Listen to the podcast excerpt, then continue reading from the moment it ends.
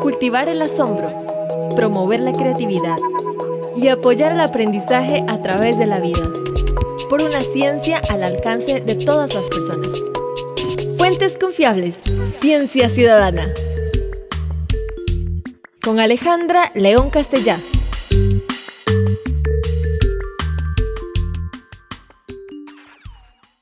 Hola, soy Alejandra León Castellá y esto es Fuentes Confiables.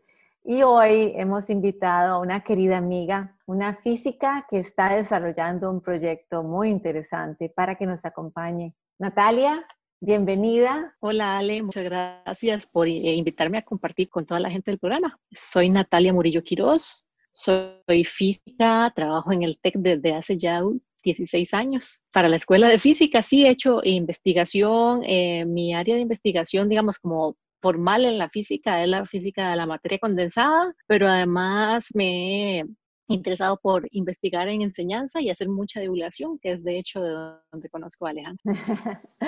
pues qué dicha tenerte aquí, porque yo quería preguntarte, ¿qué te gusta de la física para empezar? sí, sí, yo sé que, que, a mucha gente le parece curioso y creo que nos han metido mucho miedo, pero para mí es mantener esa esencia del niño preguntón que tiene uno, la física. La física le gusta preguntar por qué, por qué, por qué, y cuando no le parece la respuesta y la explicación dice, ah, no, un momentito, necesito saber todavía más, aquí esto, esto todavía me suena chueco. Y eso es mucho lo que hacíamos cuando éramos chiquitos y nos lo van apagando de diferentes formas. No digo que es que todo el mundo tenga que tener una vocación de físico, pero sí que hay mucha gente que podría tener la, la vocación y por contarnos cuentos horribles sobre clases de física o clases de matemática nos la van apagando. Entonces, sí, una invitación para todos los adultos que tienen niños a su alrededor, que los dejen ser y que los dejen desarrollar su vocación sin meterles miedo de ningún prejuicio de nada. ¿Y qué es eso? Seguirme preguntando todos los días por qué, por el gusto de preguntarlo. Ahora, no solo los niños y las niñas, sino que también a nosotros los adultos nos gusta seguir aprendiendo. Y hay muchas cosas de física que tienen que ver con la vida diaria. No vamos a hablar de eso mucho porque en realidad tu proyecto no tiene que ver con la vida diaria, pero sí se relaciona en cuanto al uso. Natalia está desarrollando unas ventanas inteligentes. ¡Wow! Imagínense.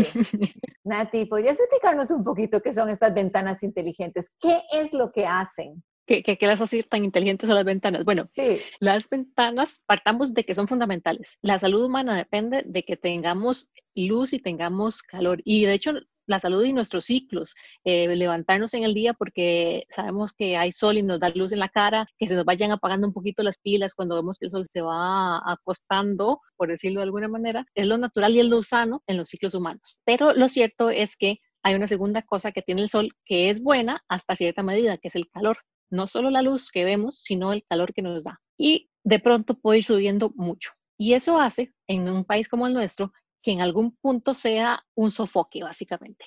Y que entonces tengamos que optar por diferentes formas de bajar ese calor para hacer habitables los espacios que vivimos, que es una premisa muy importante. Uno siempre puede decir, sí, aguantes el calor, pero no es lo que buscamos los humanos. Queremos estar cómodos, estar bien, ser productivos, también significa que no estar eh, acalorados. Lo que estás diciendo es muy importante porque el calor derrite a la gente, el calor hace que no podamos poner atención, el calor hace que, claro, exactamente, no podamos trabajar, que... Exactamente, no, somos efectivos, estoy superado ya este calor. Nuestra idea es responder con una ventana inteligente a las otras opciones que tenemos, que son uno, cerrar de todas las ventanas, digo, una cortina muy gruesa nos quita el calor, pero nos quita la luz, que mientras que haya luz de día, es importante para nosotros fuera de que necesitamos también la luz. Si ponemos una cortina, tenemos que prender la luz adentro. O optar por aires acondicionados, que son consumos eléctricos muy altos, que no solo es factura eléctrica, sino que es calentamiento para el, para el planeta. Entonces, nuestra ventana inteligente lo que haría es, a través de la temperatura, al sentir una temperatura, digo sentir como si fuera ella una persona, pues no, a través de un material que estamos estudiando, dispara un efecto en el que, sin evitar que entre la luz, empieza a evitar, empieza a reflejar el calor de la luz del sol. Entonces, por eso la llamamos inteligente. Claro, entonces la luz pasa, pero el calor no. Exacto. y eso es importantísimo para los trópicos, para nosotros que vivimos en un ambiente mucho más caluroso. No tan importante para otras latitudes. Otras latitudes más bien quieren que el sol entre lo más que se pueda porque pasan muchos fríos. Aunque en el verano puede ser que esté más caliente, pero son, para nosotros es un asunto bastante constante y más ahora en mayo. Empieza mayo, pasó el sol cenital, la temperatura se dispara, es mucho, hace mucho más calor, ¿verdad? Entonces, más razón para estudiar estas ventanas inteligentes. Sí, quienes vivimos cercanos al trópico, en realidad lo que tenemos un tema de calor muy constante durante todo el año. Este tema que yo les estoy contando y que nosotros estamos estudiando no fue una invención de nosotros. De hecho, se ha estudiado en otros lados y como dice Ale, está mucho más desarrollado para latitudes muy norte o muy sur, en las que definitivamente en el verano les preocupa mucho que la temperatura se eleva, se eleva bastante, pero tienen un resto del año que no es tan caliente. Y de hecho, esto tienen de bueno estas ventanas que estamos haciendo. Por debajo de cierta temperatura, sí permiten la entrada de calor, porque en realidad uno piensa en calor cuando ya está como uh, sofocado, pero también necesitamos calor y bloquear la entrada del calor del todo siempre no sería una buena idea. También habría que buscar un calefactor o bueno, pasar siempre en suetados o lo, o lo, que sea, pero no es la gracia. Entonces, la gracia de estas ventanas que estamos desarrollando es que precisamente debajo de cierta temperatura entra luz y calor juntos, lo cual nos hace sentir, digamos, un ambiente agradable, cálido para nosotros, pero por encima de esa temperatura bloquea calor, pero sigue entrando la luz prácticamente inalterada. Eso es, eso es, maravilloso, porque en realidad si queremos algo de calor, especialmente si estamos en un lugar frío, en una mañana fría, o una tarde fría, ¿verdad? En Cartago, por ejemplo, en el frío de Cartago, pienso en el TEC, siempre hace más frío, ahí hay que ser suerte. Entonces, pues si queremos que pase algo de calor, pero hay momentos en los que quisiéramos que el calor fuera controlado. Entonces, este desarrollo, ¿y qué es lo que están usando? Una ventana es transparente, ¿verdad? Para que pase la luz. Entonces, ¿qué es los elementos que están usando sin que tenga que, explicar todo el proyecto. Darnos mi secreto, mi secretillo. Es un secreto, ¿verdad? no, no, les, puedo, les, les, puedo, les puedo contar lo que, lo que está publicado. Todavía las publicaciones no son nuestras, pero en esto, como les digo, hay todo ya una investigación anterior a nosotros en la que nos hemos basado, porque eh, como el programa Fuentes Confiables se llama, uno tiene que partir de alguna fuente que le dé información, de ahí estamos partiendo nosotros, eh, como te digo, principalmente de investigaciones, inclusive de sitios calientes, pero no cercanos al trópico, porque tenemos investigaciones, sí, Estados Unidos, Suecia, China, eh, China ya tiene una variación de temperaturas porque es muy grande y tiene más cerca o más lejos, Egipto y ese tipo de cosas, pero nosotros tenemos la particularidad de esta tropical. Las ventanas el vidrio tiene esta, no sé cuánto lo piensan, pero tiene esta característica maravillosa de ser transparente y ser sólido, porque hay cosas como el aire o como el agua que son transparentes pero no son sólidas. El vidrio tiene esta característica maravillosa que nos permitió comunicarnos con el exterior a través de nuestras paredes, pero sin dejar un hueco, que era lo que existía antes para tener ventanas. Nosotros lo que hacemos es agarrarnos del vidrio y poner un recubrimiento específicamente. Y ese recubrimiento es el que en este momento de mi proyecto, este, este les cuento de mi proyecto de doctorado, es un proyecto muy lindo porque además, hace un rato les dije que la física era preguntarse por qué, por qué, por qué, pero bueno, también las utilidades y las aplicaciones son importantes. Entonces, pues ahora estoy trabajando en una aplicación muy directa que además me hace trabajar de forma codo con codo, con físicos sí, pero con químicos, con ingenieros en materiales. Entonces es un trabajo interdisciplinario en el que todos aprendemos y en el que todos aportamos. Trabajamos en la síntesis de un recubrimiento de un material que se llama, es un óxido de vanadio, dióxido de vanadio, que tiene la característica de ser termocrómico, que es precisamente esa, esa inteligencia que tiene la ventana. Es un material que en función de la temperatura se comporta de una forma ópticamente y por encima de una temperatura de esa temperatura se comporta diferente, de forma tal que tiene un switch de, si ya te hablo un poquito más técnico, pero en cosas que de pronto todos hemos oído, tiene un switch de conductor a semiconductor. Bueno, yo, yo pienso que, que estos proyectos son muy importantes, no solo como el desarrollo de ellos y la emoción de, de un producto nuevo, que es lo que vos tenés, ¿verdad? Que es aquello que estamos investigando estamos desarrollando. Y después, pues, habría que llevarlo a la industria, ¿verdad? Porque eso... Claro, sí, nuestro proyecto en realidad es un proyecto, digamos, un primer paso. Por supuesto que pensamos que si todo es muy exitoso y, si el doctorado termina con un recubrimiento súper útil, porque la investigación científica, ojo, es linda, pero es linda también porque tiene sus días. El tema de la síntesis, el tema de llegar al material que realmente nos sirve, la temperatura que realmente nos sirve, porque, ojo, yo les hablo de temperatura, pero el dióxido de vanadio por sí solo tiene ese switch de conductor a, de metal a semiconductor a 68 grados Celsius, que es una temperatura relativamente alta si queremos pensar que va a ser confort para los humanos. Entonces tenemos que doparlo con otros ciertos productos químicos, ver cómo lo ponemos en una matriz, qué tipo de matriz va a ser para que sea recubrir el vidrio, pero que no nos distorsione la imagen. En nuestro interés es finalizar además con un producto que sea atractivo para la industria de la arquitectura, porque nada, o sea, nada hacemos haciendo un producto que luego nadie va a querer comprar porque termina con una coloración fea o realmente, digamos, al vidrio lo va a dejar opaco o lo que sea. Entonces queremos darle una característica de color que tenemos que ver con que trabajamos con algún tipo, otro tipo de óxidos y con cristales líquidos que también se disparen con la temperatura.